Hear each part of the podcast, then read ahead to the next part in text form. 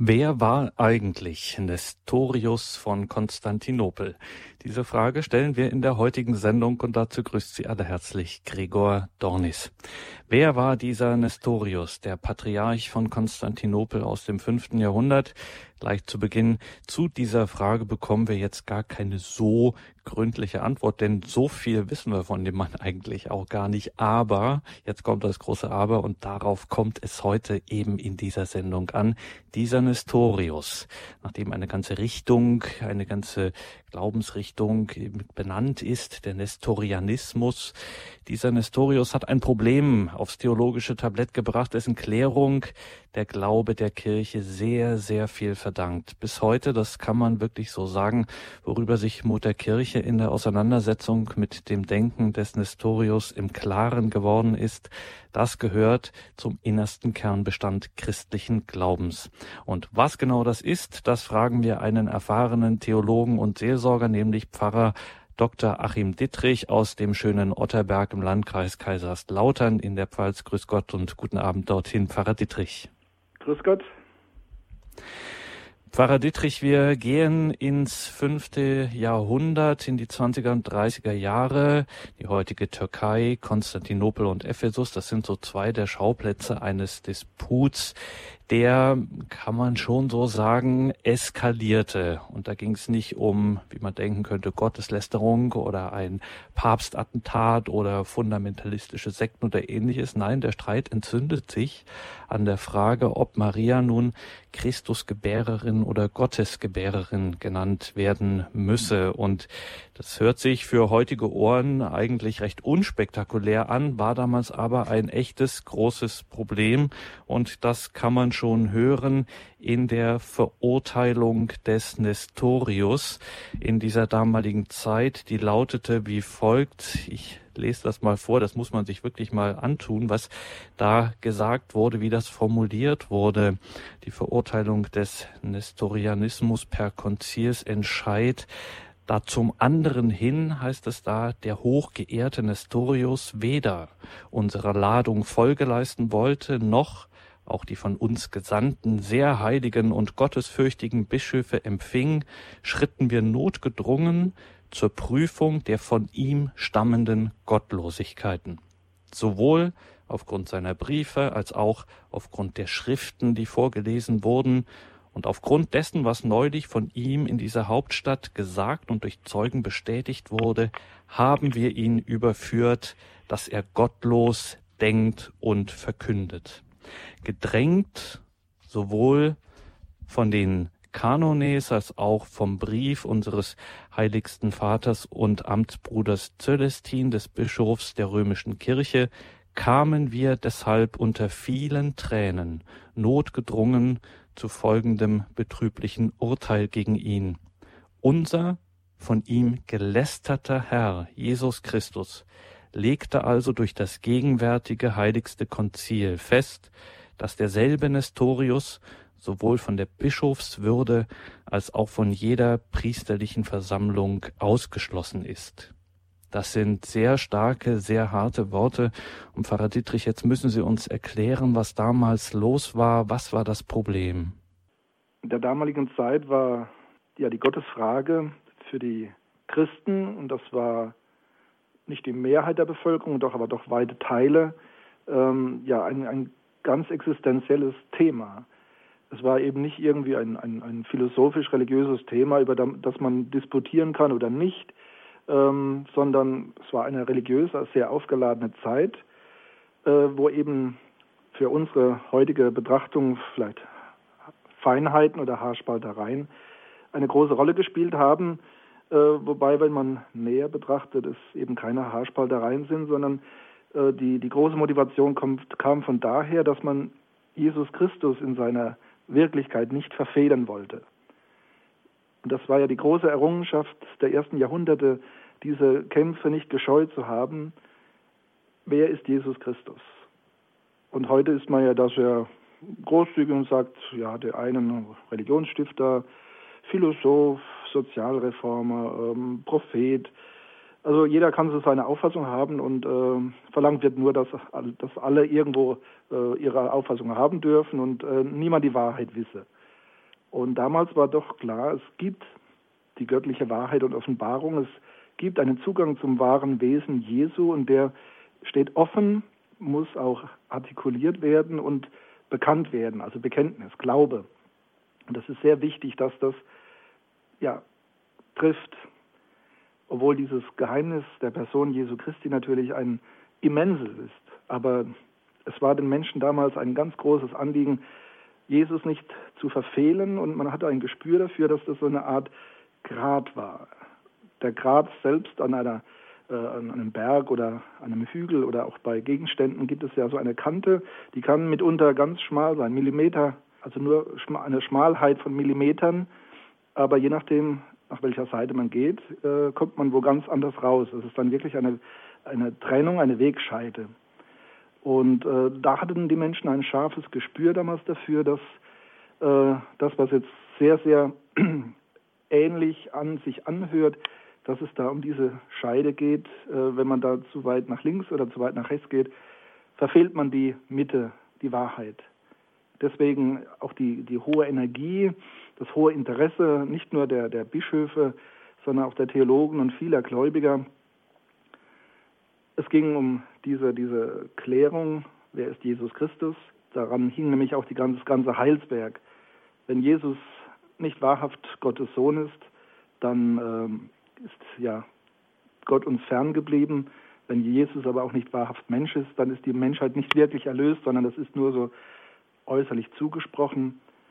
Also es ging wirklich um den Kern des Glaubens und äh, deswegen auch diese Energie und diese dieses Energische auf beiden Seiten. Nestorius war da nicht viel besser. Er war auch sehr, sehr eifrig und sehr energisch und hat also auch nicht mit äh, Aburteilungen gespart. Aber letzten Endes haben sie ihn dann getroffen.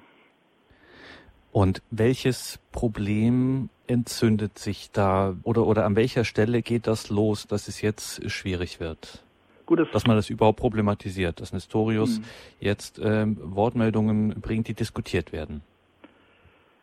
Das Ganze hat natürlich einen Vorlauf. Das, äh, wie gesagt, das, die ganzen ersten Jahrhunderte geht es um eine Präzisierung und auch Formulierung in, die jeweilige, in den jeweiligen Kulturkreis hinein mit der damaligen Sprache, Begrifflichkeit.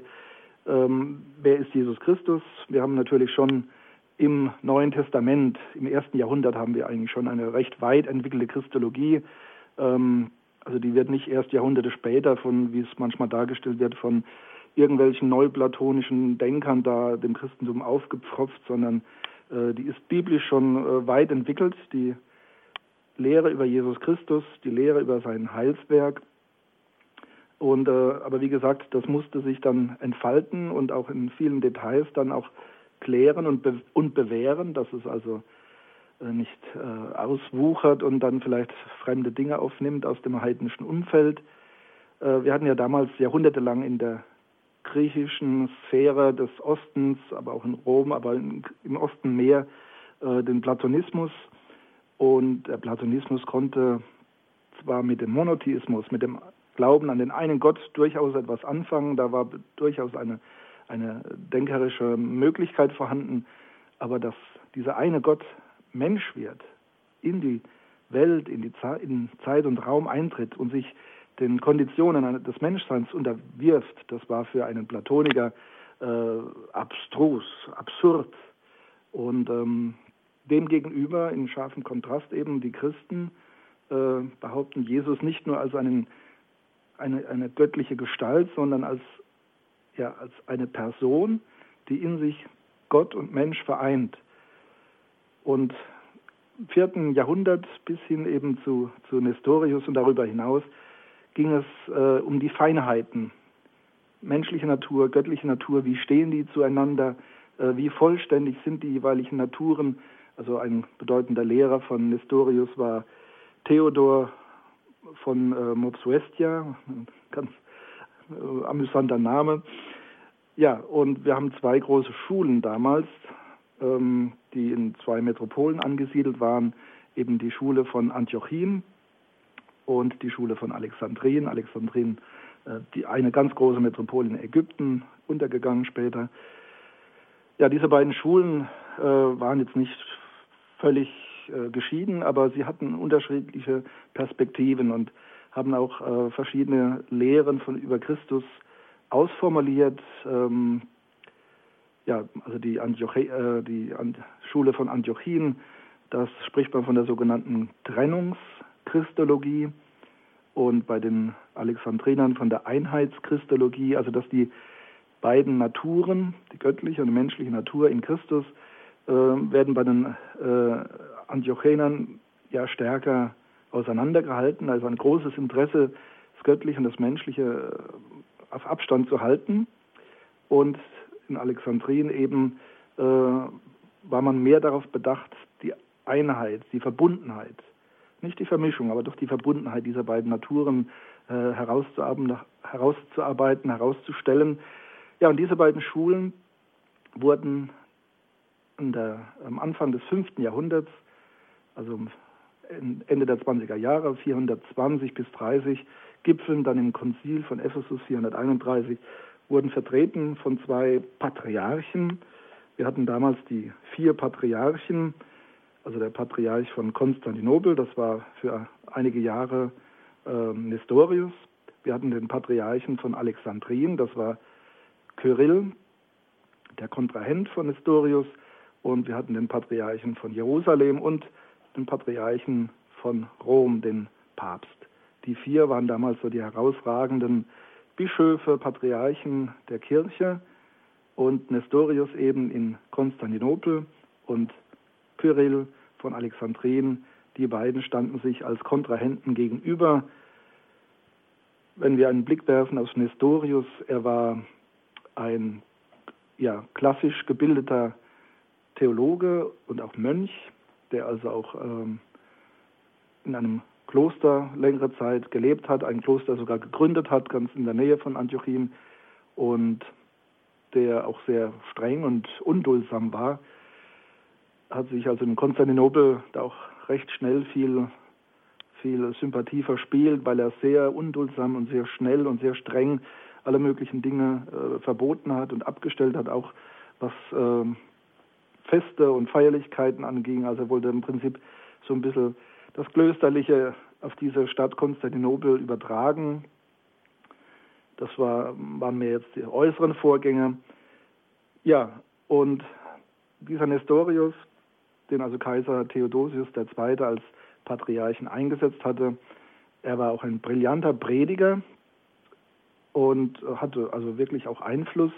Und ähm, deswegen war er ein ebenbürtiger Kontrahent auch zu diesem Patriarchen von Alexandrien, Cyril, der eben, ebenfalls mit Eifer und äh, Wortgewalt eben ähm, ja, gegen die Heresien kämpfte.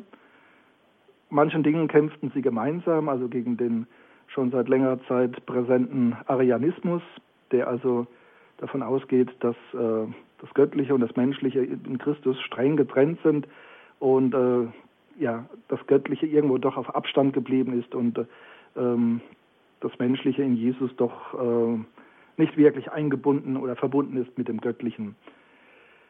Also ein besonders begnadeter Mensch, ein Prophet eigentlich nur. Dann haben wir die Irrlehre von, von äh, Apollinaris und anderen, wo immer ja ein, ein Mangel, ein Defizit ist in dieser ähm, im Wesen, in äh, der Wesenseinheit Jesu Christi wo also entweder zu viel die Gottheit hervorgehoben wird oder zu viel die menschliche Natur, wo das vermischt wird oder strikt getrennt und auf, ohne jede Verbindung dargestellt wird, hört sich für uns heute ja wie eine sehr abseitige Diskussion an, aber wir bauen ja auch unseren Glauben auf, auf dem, was damals errungen wurde.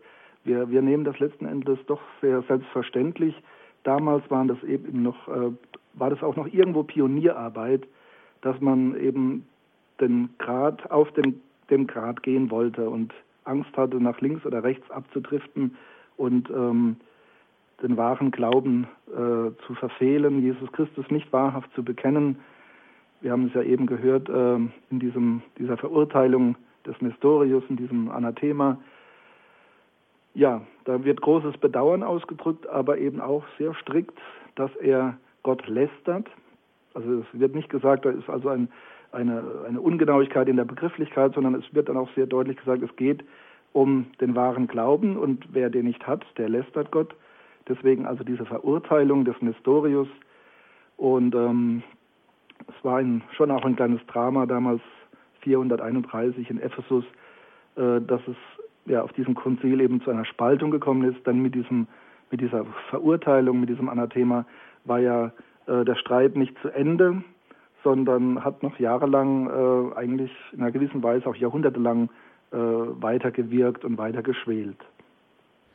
Und was genau diesen Streit dann ausmachte, auch inhaltlich, darüber sprechen wir hier in der Credo-Sendung. Wir sind verbunden mit Pfarrer Dr. Achim Dietrich aus Otterberg, machen jetzt eine kurze Musikpause und dann steigen wir weiter tiefer hinein in dieses Thema, was ist, was damals los war, wie um die Einheit der beiden Naturen in Christus, sein Menschsein und sein Gottsein, wiederum gerungen wurde, am Beispiel des Nestorius von Konstantinopel. Gleich dazu mehr nach der Musik.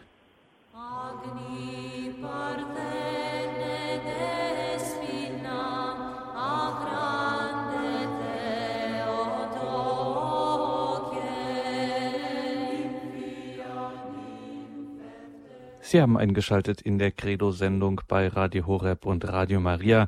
Wir sind heute in der alten Kirche unterwegs. Es geht um Nestorius von Konstantinopel, das, was nach ihm auch als Nestorianismus bezeichnet wird. Es geht darum, wie ist das nun zusammenzudenken, dass von Christus sowohl menschliche als auch göttliche Aussagen getroffen werden, anzufinden sind in der Heiligen Schrift. Wie ist das zu verstehen? Darum ging es damals und wir hören dazu heute Pfarrer Dr. Achim Dittrich aus Otterberg. Pfarrer Dittrich, jetzt kommen wir zu dem großen Begriffspaar, Gegensatz damals ja Christusgebärerin und Gottesgebärerin. Daran entzündet sich das, daran macht sich diese Debatte um das Zusammensein, um das Unterschiedensein gleichzeitig von Mensch und Gott in Christus. Äh, das wird hier durchbuchstabiert. Wie müssen wir uns das äh, denken? Was wurde damals äh, argumentiert? Ja, die ähm, Marienlehre oder auch die Marienfrömmigkeit bringt ja viele Bilder und Begriffe ähm, die eben nicht nur fromm sind, sondern die durchaus auch einen, einen äh, veranschaulichenden und klärenden Charakter haben. Äh, sie geben gewissen Glaubenswahrheiten ja eine Oberfläche, gewissen abstrakten Dingen ein, ein klares äh, Bild, eine klare Form.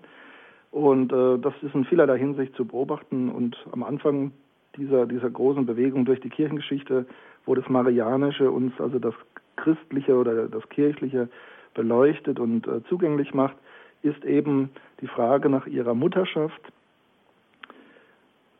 Es geht um die, die Menschwerdung, es geht um ihre Mutterschaft und wen hat sie geboren. Ja, und äh, da war Nestorius eigentlich ja, nicht der, der den Streit gesucht hat, sondern es waren zwei Gruppierungen in äh, Konstantinopel, die ihn gefragt haben, also wie darf man Maria richtig ansprechen. Ähm, die einen haben gesagt, also Maria hat nur den Menschen Jesu, den Menschen Jesus geboren. Und die anderen haben eben gesagt, äh, nein, äh, Maria hat den Gott geboren. Ja, und das war eigentlich die Kompromissformel, die er vorgeschlagen hat, also nach dem Anfang, äh, nach der Kindheitsgeschichte im Matthäusevangelium, ja, dass Maria die Gebärerin des Christus ist, des Christus auf Griechisch. Äh, das Wort für Gebärerin lautet Theotokos. Ja, also sein Kompromissvorschlag gegenüber diesen beiden Gruppen, die also zwei Extreme besetzt hatten, vermeintlich, äh, war die Mitte, dass er sagt, Christotokos. Also sie hat nicht nur einen Menschen geboren, sondern sie hat schon Christus geboren. Christus ist ja ähm, die griechische Übersetzung des äh, hebräischen Wortes Messias, der Gesalbte. Christus, der Gesalbte Gottes, also der vom Geist Gottes Gesalbte. Ein Titel, der eben in Israel ähm, unter den Juden damals äh, ein stehender Begriff war für den verheißenen ähm, Gesandten Gottes als Abkömmling des Hauses David. Ja, aber diese, diese Diskussion in Konstantinopel wurde natürlich auch publik, hatte also äh, Kreise gezogen im ganzen äh, römischen Reich und im ganzen damaligen Kulturraum Raum äh, bis hinüber nach Rom. Ja, und ähm, dass Maria als Gebärerin bloß eines Menschen war schnell vom Tisch.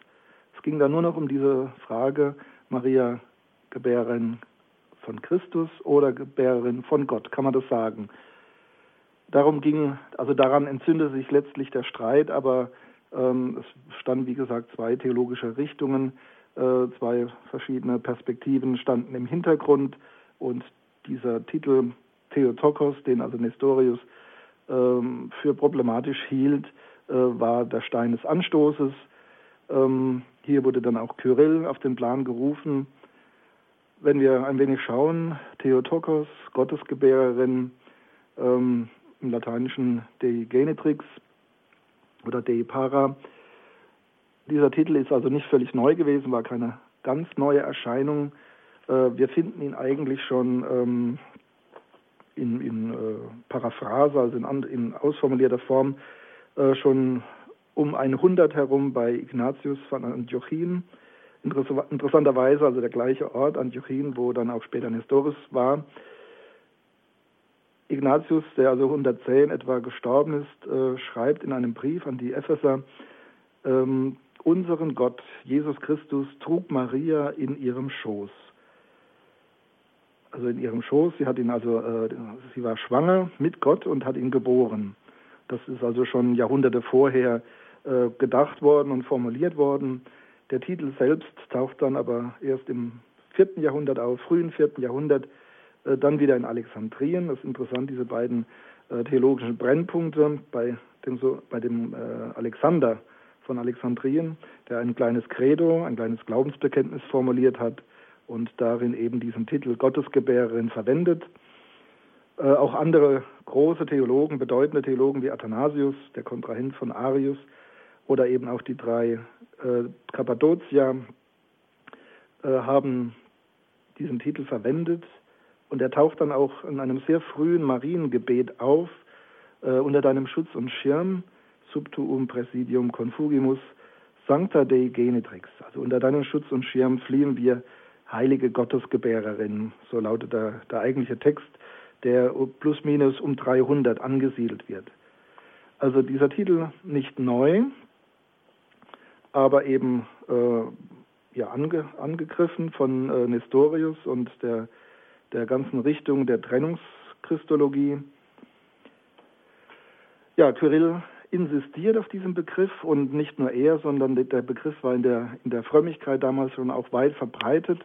Die Maphrienfrömmigkeit hatte ja massiv zugenommen im vierten Jahrhundert äh, und zwar ja nicht nur in Ephesus, also es wird heute gerne behauptet, äh, das Konzil, das dann ja die Spaltung gebracht hat und auch diese Verurteilung äh, gegenüber Nestorius, dieses Konzil hat in, also in dieser, auch in dieser Metropole, in dieser Großstadt in der heutigen Türkei, in Kleinasien, äh, Ephesus stattgefunden und da war zuvor, in den Jahrhunderten zuvor, war der heidnische Kult der Diana äh, sehr, sehr, ja, sehr auffällig, sehr gut vertreten.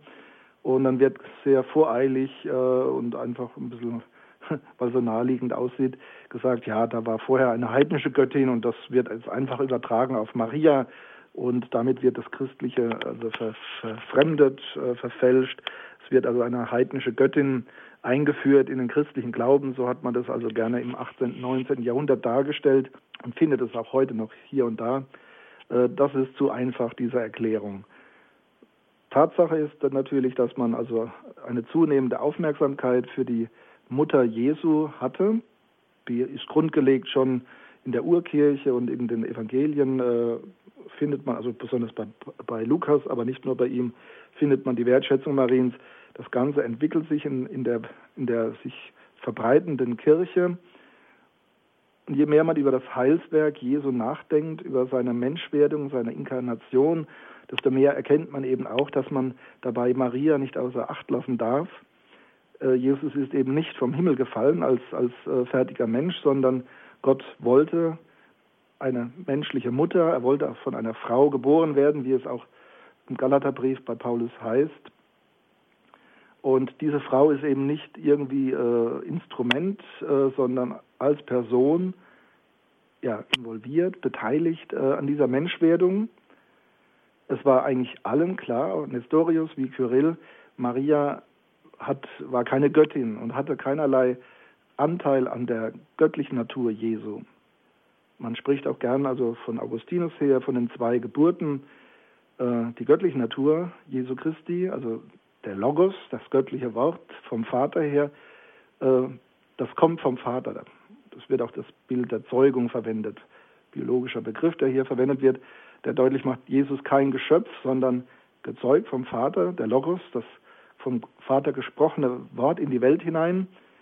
Der Logos aber eben kein Geschöpf, sondern vor aller Zeit, präexistent. Ja, und Maria eben die äh, freie Person, der wahre Mensch, der hier natürlich begnadet, aber eben doch mit einer persönlichen Entscheidung sagt, ja, ich äh, bin des Herrn Magd, an mir geschehe, was du gesagt hast. Sie ist also unverstellt und unbefleckt und unbelastet die Empfangende für die Menschheit und wird so zur wahrhaften Mutter Jesu Christi. Von ihr kommt die menschliche Natur. Das ist also die Geburt aus Maria, dem Fleische nach, und die Geburt aus Gott Vater, ähm, dem Göttlichen nach. Das war soweit unstrittig. Die feinen Fragen waren dann, wie stehen diese beiden Naturen im Verhältnis? Und äh, was dann später Allgemeingut wurde und von dem wir heute automatisch ausgehen, das musste damals erst errungen werden, dass eben äh, diese Einheit der beiden Naturen dann auch bedeutet, dass man äh, sagen kann, wie Ignatius das ja schon sehr früh getan hat, Maria hat Gott in ihrem Schoß getragen, weil die göttliche Natur, also der Logos, ist die tragende äh, Person, die, das, das, die tragende Person von Jesus Christus. Also es ist nicht ein Mensch, der irgendwie was Göttliches aufge, aufgelegt bekommen hat oder ähm, der irgendwie adoptiert worden wäre. Das war damals auch eine, eine verbreitete, äh, irrige Annahme. Also wir haben einen ganz normalen Menschen, der sich als besonders gläubig und gehorsam gegenüber Gott zeigt und dann durch den Geist Gottes quasi in Beschlag genommen wird, adoptiert wird und dann erst der Christus ist. Und äh, also Adoptionismus. Ähm, das ist eine Engführung der Taufe am Jordan. Wenn man das isoliert, könnte man meinen, also hier haben wir einen frommen Juden, der jetzt erst durch den Geist Gottes zum Sohn wird. Ähm, man muss das natürlich immer im, im, Kontext des ganzen Evangeliums lesen, dann äh, kommt man auch nicht zu solchen Kurzschlüssen. Ja, der Logos ist das Bestimmende in der Person Jesu Christi, mindert aber nicht das Menschliche. Das sind Feinheiten, aber die dann doch, wenn man das falsch, äh, falsch formuliert und ausformuliert, dann zu äh, großen, das hat dann große Folgen, das hat dann äh, Konsequenzen in der ganzen äh, Lehre vom Heil und äh, die Bedeutung des Menschseins. Ja, also es ist ja wie gesagt eine große Errungenschaft. Man hat gerungen und das sind dann eben auch eine, wirklich, da wurde auch gestritten. Ähm, bis hin, dass man zeitweilig, also jemanden wie Nestorius, der nicht im strengen Sinne ein Heretiker ist, also es gibt die schöne Aussage Anfang des 20. Jahrhunderts von dem Theologen Los, dass also Nestorius kein Nestorianer war.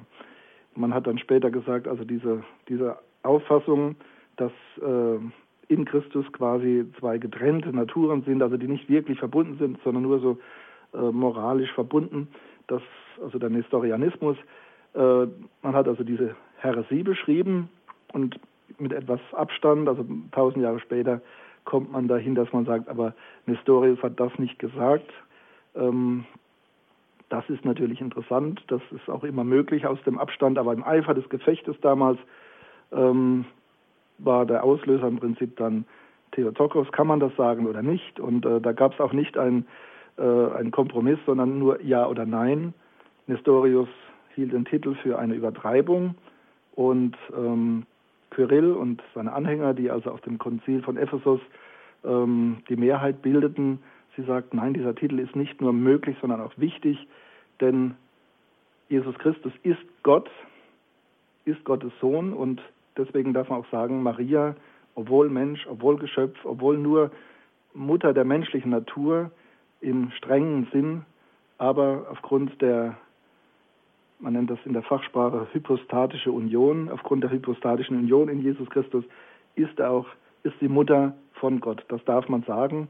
Das ist also bis heute auch ähm, die dogmatische Lehre der Kirche, dass das eben keine Übertreibung ist, sondern richtig und wichtig ist. Jesus Christus ist Gott und deswegen kann man auch sagen, Maria hat Gott geboren und ist Gottes Gebärerin. Und jetzt sind wir in diesen doch durchaus spekulativen Gedanken der damaligen Zeit. Aber das Ganze, man kann es nicht oft genug betonen jetzt hier in dieser Sendung, der wir über Nestorius, den sogenannten Nestorianismus sprechen, die Einheit der zwei, die Verbundenheit der zwei Naturen in Christus und eben solche Titel für Maria wie Gottes Gebärerin oder Christus Gebärerin.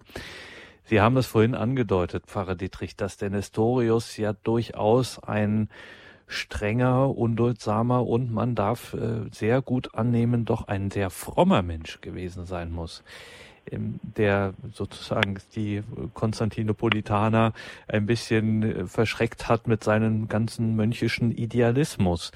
So jemand hat ein Problem mit diesem Begriff Gottesgebärerin. Das, wie Sie gesagt haben, hält das für übertrieben. So ein frommer Mann. Was könnten da für Gründe dahinter stehen, dass ihm das zu viel war, zu stark war?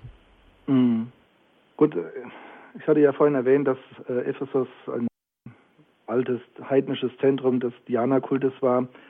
Äh, ich vermute, dass er da durchaus noch also Angst hatte, dass das äh, die Vergöttlichung der Frau oder überhaupt des Menschen, ähm, also das, der Göttinnenkult, dass das hier doch irgendwo indirekt und äh, sublim in die Christologie äh, oder in, in, den, den, katholischen Glauben äh, einfließt.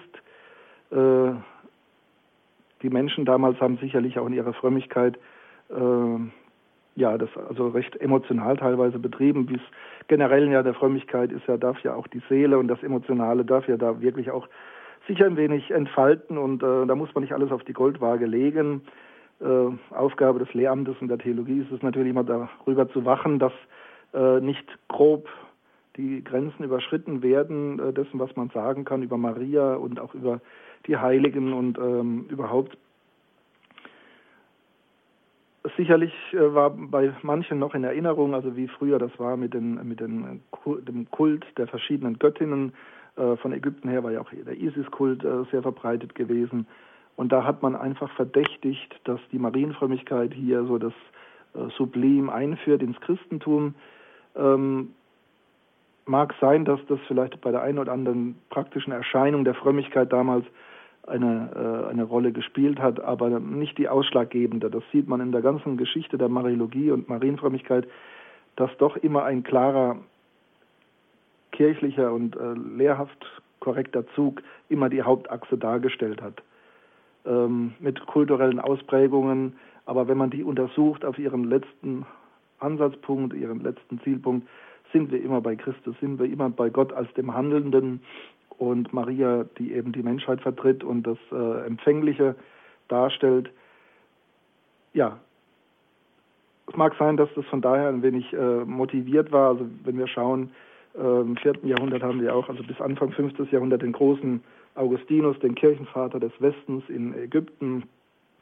Und ähm, der also auch, äh, ja, das sieht man im Prinzip, wie man das eben machen kann. Also der klar hatte von der Theologie her, wer Maria ist und dass sie wichtig ist, wie sie mit der Kirche verbunden ist, wie, welche Bedeutung sie hat für Christus und äh, auf die Menschen hin, äh, aber der auch eine gewisse Verhaltenheit an den Tag legt, also der äh, hier das Emotionale und Fromme doch weit, weitgehend beiseite lässt. Ähm, Im Volk, im, im gläubigen Volk hat sicherlich also auch das menschliche Bedürfnis gegeben, eben bei dieser ganzen Frömmigkeit auch das Weibliche nicht außen vor zu lassen. Äh, das hat auch Augustinus durchaus ähm, erkannt und auch bestätigt, hat gesagt, also äh, eine Frau hat im Paradies äh, beigetragen zum Unheil der Menschen und deswegen ist es wichtig, dass also das wollte Gott, dass also eine Frau eben auch beiträgt zum Heil der Menschen eben. Ähm, das sind wir dann bei dieser schönen bei diesem schönen Vergleich der sogenannten Typologie ähm, Jesus als der zweite Adam. In Adam wurde die Menschheit erschaffen, in Jesus Christus wird sie erneuert. Der zweite Adam, und äh, da wird schon im dritten, vierten Jahrhundert wird dann auch das parallele Bild äh, Mariens entwickelt. Maria als die neue Eva. Adam und Eva sind äh, gekennzeichnet durch den Ungehorsam. Sie haben sich also Gottes Willen verweigert, ähm, haben damit Unheil über die ganze Menschheit gebracht. Und Jesus Christus, er ist der neue Adam. Und als äh, abgestuftes Pendant äh, an die Seite gestellt eben Maria als die neue Eva. Nestorius kennt also und mag auch diesen Begriff oder dieses Bild der neue Adam, aber Maria äh, ist doch etwas außen vor. Äh, er hat da wirklich, habe ich den Eindruck, Angst und bleibt auf Sicherheitsabstand. Ja, und er hat Angst äh, vor den heidnischen Vorstellungen, also der, der, der, der Zwitterwesen, die ja in der griechischen Mythologie sehr verbreitet waren, auch im ägyptischen, das ist also so Mischwesen, äh, Gott und Mensch vermischt, also dann der Göttervater Zeus, der auf die Erde herabsteigt steigt und sich mit einem Menschen paart und dann kommt so ein Zwitterwesen heraus. Äh, davor hatte er ja große Angst, dass, dass das in die äh, Betrachtung Jesu Christi einfließt und deswegen seine große Energie bei der Trennung zwischen menschlicher und göttlicher Natur und man kann heute aber trotzdem sagen, also dass, dass das sicherlich auch ein bisschen Defizite war, da waren, um diese Einheit einerseits darzustellen zwischen beiden Naturen und auch die Klarheit, dass eben der göttliche Logos der Träger dieser Person ist. Es gibt also von ähm, Nestorius das Bild, äh, eigentlich ein hübsches, nettes Bild, also ich finde es durchaus ansprechend, dass also die ähm, göttliche Natur in Jesus Christus gewohnt hat, anwesend war wie in einem Tempel. Das ist also auch eine Frömmigkeitssprache, die durchaus äh, auch vertretbar ist, wenn der, der Kontext stimmt. Ähm, allerdings in der strengen Theologie hat man ihm das auch vorgeworfen. Er hat gesagt, ähm, da ist zu viel Trennung da zwischen Tempel als Gebäude und dem Geist, der innewohnt. Ähm, das ist die Verbindung zwischen beiden Naturen zu schwach. Die Aneignung der menschlichen Natur durch den göttlichen Logos, das muss stärker und klarer herausgestellt werden. Das waren also die Forderungen der, der äh, Anhänger des Kyrill. Und das war auch dann die Richtung, die äh, in, danach im Prinzip auch, äh, ja, es ist vielleicht falsch zu sagen, den Sieg davon getragen hat. Das hört sich dann so an, als wäre das äh, nur eine, ein Machtkampf gewesen und der Stärke hat halt gewonnen. Also wir gehen ja schon davon aus, dass äh, der Heilige Geist uns in die ganze Wahrheit einführt, ähm, die natürlich nicht einfach so auf den Tisch legt, sondern wir, wir müssen die schon äh, finden und erringen unter dem Eindruck des Heiligen Geistes. Äh, wir gehen davon aus, dass eben damals nicht eine Richtung sich durchgesetzt hat, äh, genauso gut hätte sich eine andere durchsetzen können, sondern dass schlussendlich doch die Wahrheit gefunden wurde. Ähm, das Konzil von Ephesus 431 steht also eher für eine Spaltung. Danach aber, wenige Jahre danach, kommt es zu einer Aussöhnung zwischen den Patriarchen von, von Rom und Alexandrien und von Antiochien ähm, wo man eben dann ja eine Klärung herbeiführt, die sowohl Nestorius äh, zurücksetzt, aber auch bei Kyrill äh, Korrekturen anbringt. Nestorius war mittlerweile im Exil, also der Kaiser Theodosius hat äh, ihn abgesetzt, als er verurteilt war, äh, hat er ihn abgesetzt und in die Verbannung geschickt nach äh, Ägypten, nach Libyen. Ja, und eigentlich schon wenige Jahre danach ähm, kam es eben zu einer, einer Klärung zwischen den Patriarchen. Man hat also wieder zu einer gemeinsamen Formulierung gefunden, die dann ähm, 20 Jahre später bei dem weiteren großen Konzil von Chalkedon ähm, ja auch bestätigt wurde. Also man hat sowohl in Ephesus als auch in Chalkedon äh, bestätigt, Maria darf äh, und soll sogar als Gottesgebärerin angesprochen werden. Damals hat also auch ein Brief des äh, nicht teilnehmenden, aber doch äh, interessierten und äh, mitvollziehenden Papstes von Rom, also Leo der Große, wurde ein Brief geschickt und dieser Brief hat also da im Prinzip dann auch den Ausschlag gegeben und hat klargemacht, also dass Nestorius in seiner Begrifflichkeit, in seinen äh, Formulierungen, ähm, ja, das sind also Missver viele Missverständnismöglichkeiten, Genauso gut bei Kyrill hat man hier und da auch die Akzente zurückgenommen, um eine Mitte zu finden, wo die Verbindung und die Trennung der beiden Naturen deutlich wird, ohne dass jetzt dann auch die tragende Natur oder der Logos als der Träger ähm, unter den Tisch fällt. Also eine, eine schwierige Sache, aber wenn man, das, wenn man das wirklich einmal mitvollzieht, merkt man doch, es ist einfach keine Spielerei. Das ist nicht irgendwie äh, akademische Spielerei, sondern es geht wirklich um das tiefere Verständnis, dass Gott, der Erhabene, der eine, der ewige Mensch geworden ist, aber dabei eben das Menschsein nicht verkürzt hat. Er hat es nicht benutzt wie ein Kostüm. Äh, er hat sich auch nicht einfach draufgesetzt äh, und appliziert. Er ist der Handelnde, er ist das Subjekt im, im göttlichen Wort, im Logos. Aber das Menschsein wird nicht entwürdigt und nicht instrumentalisiert. Es kommt zu einer echten Einheit, einer echten Verbindung, die aber auch dem Göttlichen keinen Abbruch tut. Und schlussendlich kommt man dann zu den Umschreibungen. Also man kommt nicht wirklich zu einer letzten Definition, weil das ist auch irgendwo ein Geheimnis äh, der Person Jesu Christi, aber dass man sagt, äh, göttliche Natur, menschliche Natur, beide sind voll da, ungetrennt und unvermischt.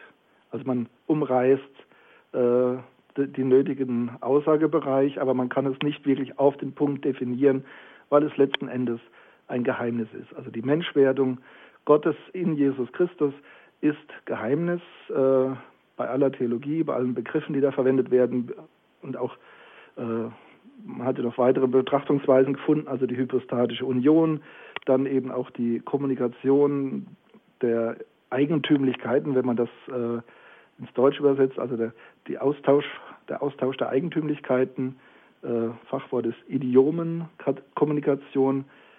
All das äh, will nicht behaupten, dass man Jesus Christus bis ins Letzte erfassen kann, aber es ist eine Umreißung, was man notwendigerweise sagen muss und was auch für unser ganzes Glaubensverständnis wichtig ist. Wie Gott in die Welt gekommen ist, wer Jesus Christus ist und dass die Menschheit wahrhaft erlöst ist durch ihn, ohne aber zum Objekt geworden zu sein, sondern in aller Freiheit und Liebe. Und weil das so wichtig ist, sprechen wir in dieser Sendung darüber, was jetzt schon sehr anspruchsvoll ist, weil es einfach eine anspruchsvolle Materie ist. Der Heilige Geist hatte da auf den Konzilien, über die wir hier sprechen, im fünften Jahrhundert jede Menge zu tun, wo es eben um genau dieses Geheimnis geht, die Person des Erlösers. Wie ist das zu denken, dass er wahrer Gott und wahrer Mensch ist? Was kann man da für Formulierungen finden? In alledem geht es eben schlechthin um unsere unsere Erlösung? Wie kommt die zustande? Darüber sprechen wir hier in dieser Sendung mit Pfarrer Dr. Achim Dietrich. Und weil es wichtig ist, sind Sie, liebe Hörerinnen und Hörer, jetzt auch herzlich eingeladen, sich hier einzubringen. Es war nicht ganz einfach, was wir hier besprochen haben. Umso wichtiger ist es, dass Sie auch hier sich in der Sendung einbringen können mit Ihren Fragen. Wenn Sie sagen, das habe ich jetzt aber wirklich nicht verstanden, erklären Sie das nochmal. Genau dafür haben wir jetzt die Zeit. 089 517 008 008 ist unsere deutsche Telefonnummer, unter der Sie uns erreichen. 089 517 008 008 und jetzt hören wir auch das vorhin schon erwähnte alte, sehr alte Mariengebet bis ins dritte Jahrhundert lässt es sich zurückverfolgen. Unter deinen Schutz und Schirm fliehen wir, o heilige Gottesgebärerin. Der Begriff taucht da schon auf. Subtuum Presidium Confugimus Sancta Dei Genitrix.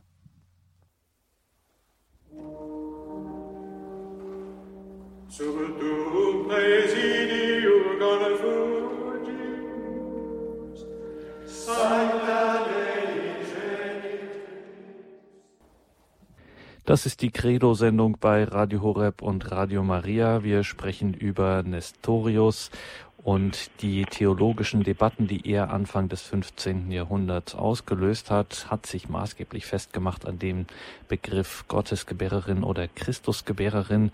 Wir sind im Gespräch mit Pfarrer Achim Dietrich aus Otterberg und 089 517 008 008 ist unsere deutsche Telefonnummer. Wenn Sie sich hier noch einbringen möchten, freuen wir uns über Ihren Anruf.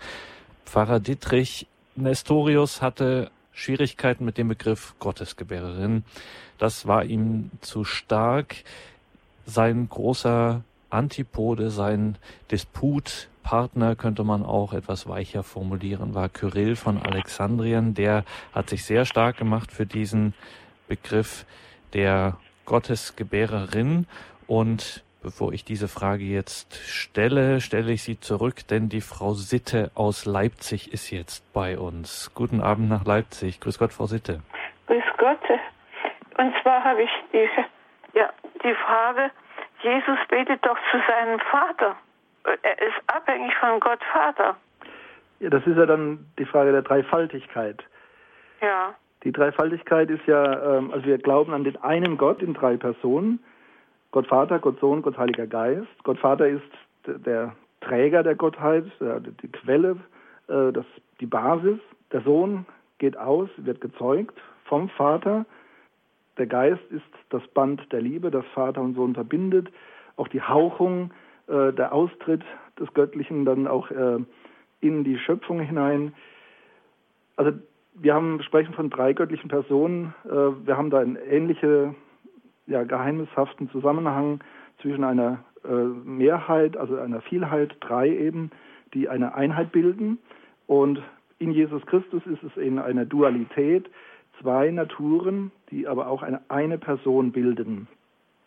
Also das äh, tut dann Gott Vater und dem Heiligen Geist keinen Abbruch. Das Wort geht vom Vater aus, aber der Sohn ist natürlich schon unterscheidbar von Gott Vater. Also jetzt nicht irgendwie nur eine andere Erscheinungsform, sondern ist wirklich eine echte, wahre Person, die aber nicht völlig zu trennen ist von Gott Vater. Sie sind also immer beisammen, aber unterscheidbar. Aber er hat ja, Jesus soll ja die äh, göttliche Natur als Mensch abgegeben haben. Ich weiß nicht jetzt, wo es steht. Äh, nein, nein, er hat sich in die Ohnmacht begeben, das stimmt. Also ähm, wir gehen ja davon aus, dass er. In die Ohnmacht, ja. ja äh, dass, Gott, dass Gott ewig ist und allmächtig und allwissend. Ähm, dieser Dinge hat er sich in, der, also in seiner menschlichen Natur, äh, das eben nennt man die sogenannte Kenosis, die Entäußerung. Also der Allmächtige begibt sich in äh, die Zeit, unterwirft sich den Konditionen der Zeit, ist nur punktuell, äh, durchbricht er diese, diese, äh, also die Gesetze der Natur, aber grundsätzlich ist er ein wahrer Mensch gewesen, also der essen musste, der auf Toilette musste.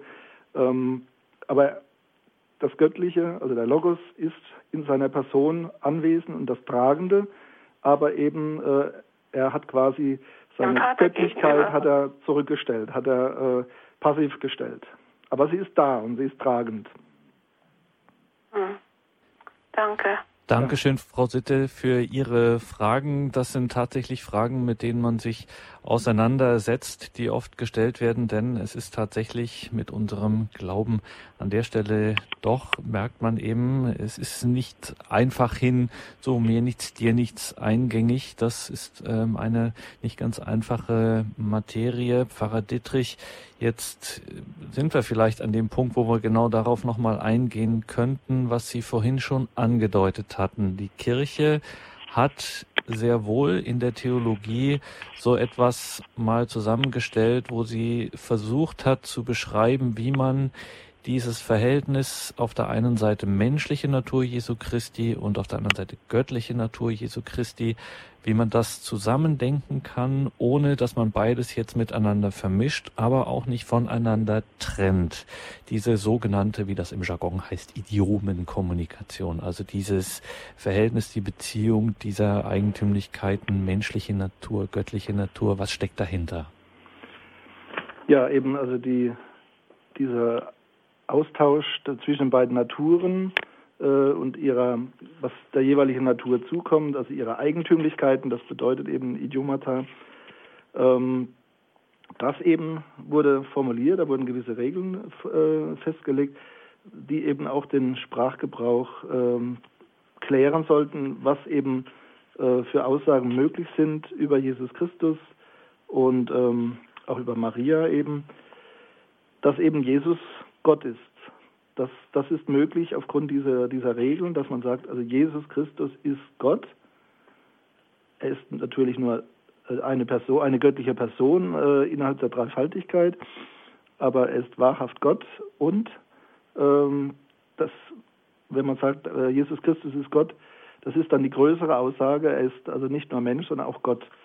Und von daher abgeleitet eben dann auch die Möglichkeit, Maria eben nicht nur als Gebärerin von, von Jesus aus Nazareth, sondern äh, Jesus also als Gott und entsprechend Gottes Mutter. Das ist vielleicht auch äh, interessant, wie das ist der weitergehende Begriff Gottes Mutter.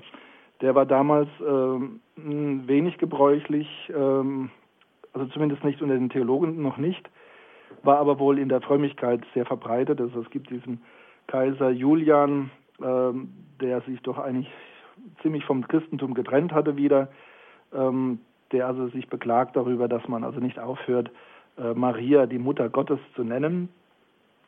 Ähm, wie gesagt, man muss wissen auch bei Nestorius, es gab halt früher die, die Magna Mater, äh, die, die, Gött, die Göttin, eine weibliche Göttin, die also da noch präsent war und man, man wollte da weg davon, also von diesem mythologischen äh, Märchen der, der alten Zeit.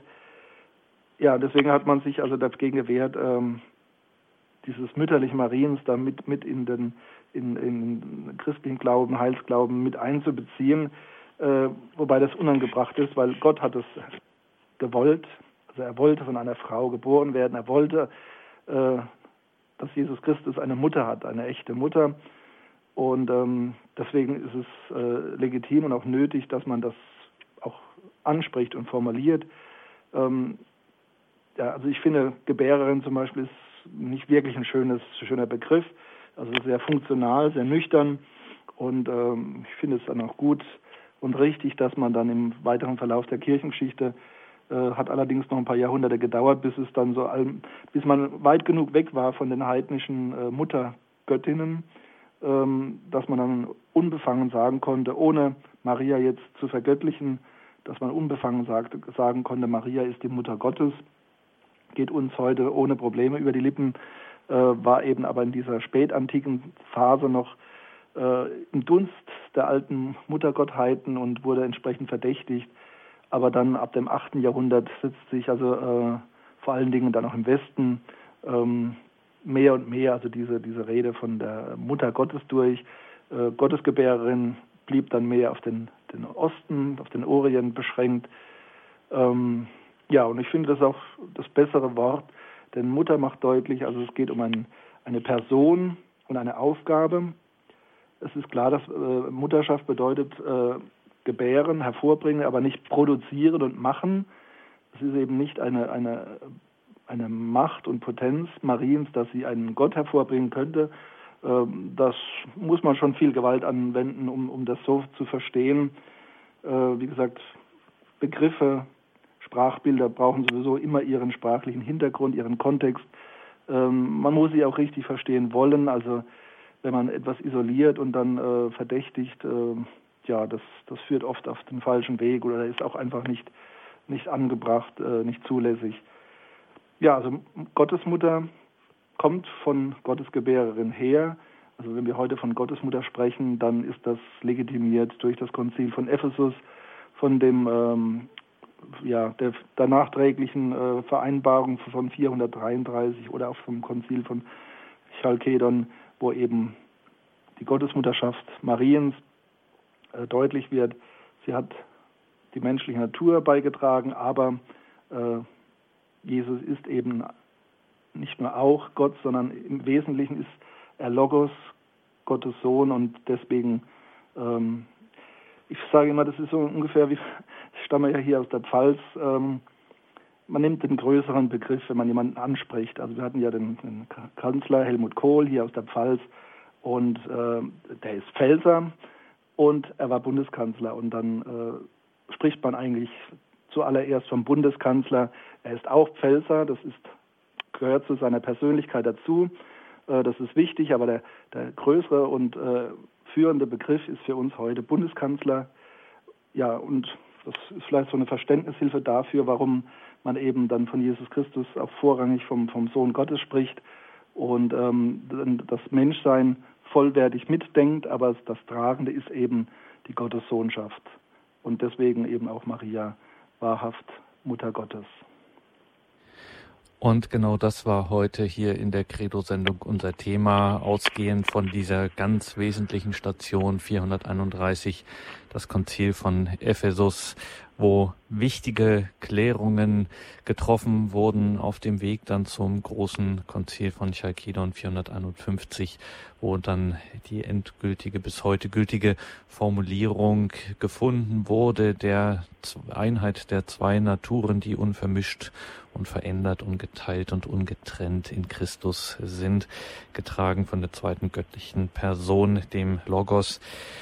Wie gesagt, eine durchaus anspruchsvolle Materie und es kommt nicht selten vor, dass Pfarrer da gern mal ausweichen. Umso dankbarer waren wir, dass Pfarrer Achim Dittrich heute in der Sendung das gerade nicht gemacht hat, sondern hier wirklich etwas erklärt hat. Danke Ihnen, Pfarrer Dittrich, dafür. Wir hatten ja über dieses Mariengebet, dieser Antiphon unter deinen Schutz und Schirm gesprochen, wo dieses Wort der Gottesgebärerin Dei Genitrix im Lateinischen schon sehr früh nachweisbar ist. Und was wir vorhin noch in der Musikeinspielung hörten, war die älteste Fassung, also die dann endet mit Udo Glorreiche und Gebenedeite Jungfrau.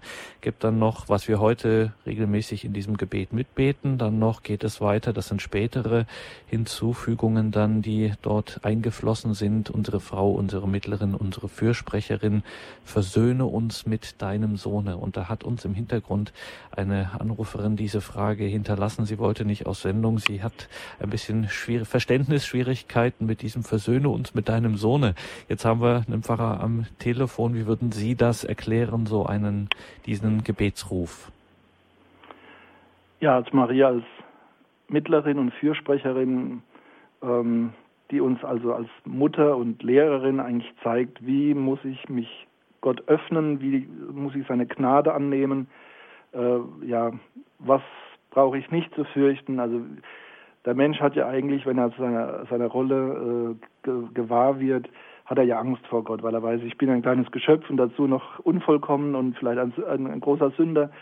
Und der Mensch hat dann Angst und deswegen sucht er äh, Hilfe und Beistand und Vorbilder und äh, bei denen es geklappt hat oder die da helfen können. Da ist eben Maria die große Helferin, die große Fürsprecherin, ähm, die eben den, den Sünder, den kleinen Menschen äh, zum Sohn hinführt.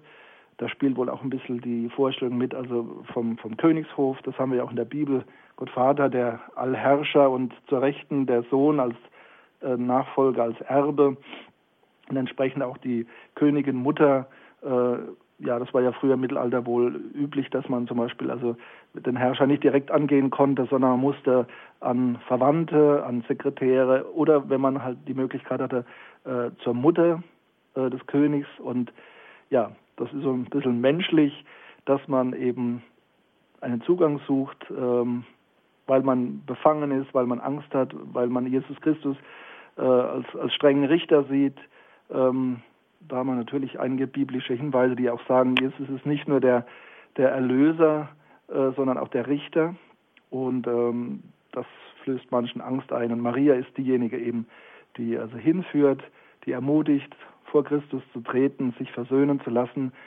Es ist äh, letztlich Christus, der uns mit Gott, dem Dreifaltigen, versöhnt. Und Maria ist dabei einfach die, die Helferin, die Begleiterin. Heute ging es um Nestorius. Wir waren im Gespräch mit Pfarrer Dr. Achim Dietrich aus Otterberg in der Pfalz. Jetzt gleich geht es um 21.40 Uhr weiter. Wir schalten dann nach Vorarlberg, nach Lauterach zu Pfarrer Werner Ludescher. Mit ihm beten wir die Komplett, das Nachtgebet der Kirche.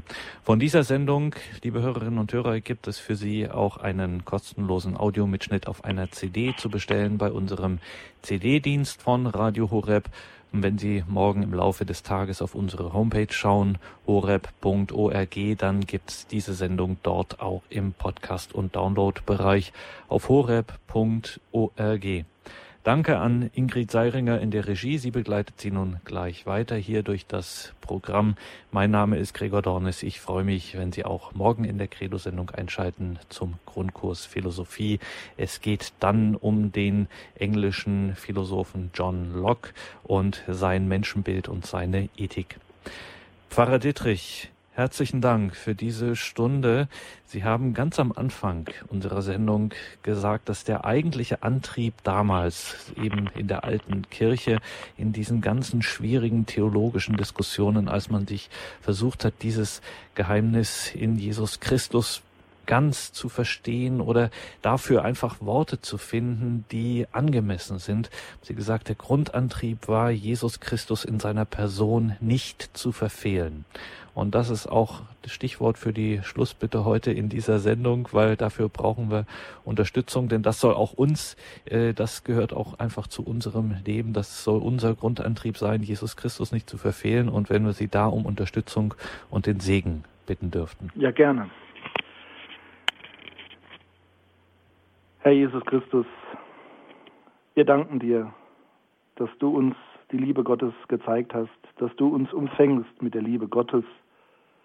Wir bitten dich, sei du mit uns, besonders an diesem Abend in dieser Nacht. Das gebe uns der dreieinige Gott, der Vater, der Sohn und der Heilige Geist. Amen. Gelobt sei Jesus Christus. In Ewigkeit. Amen.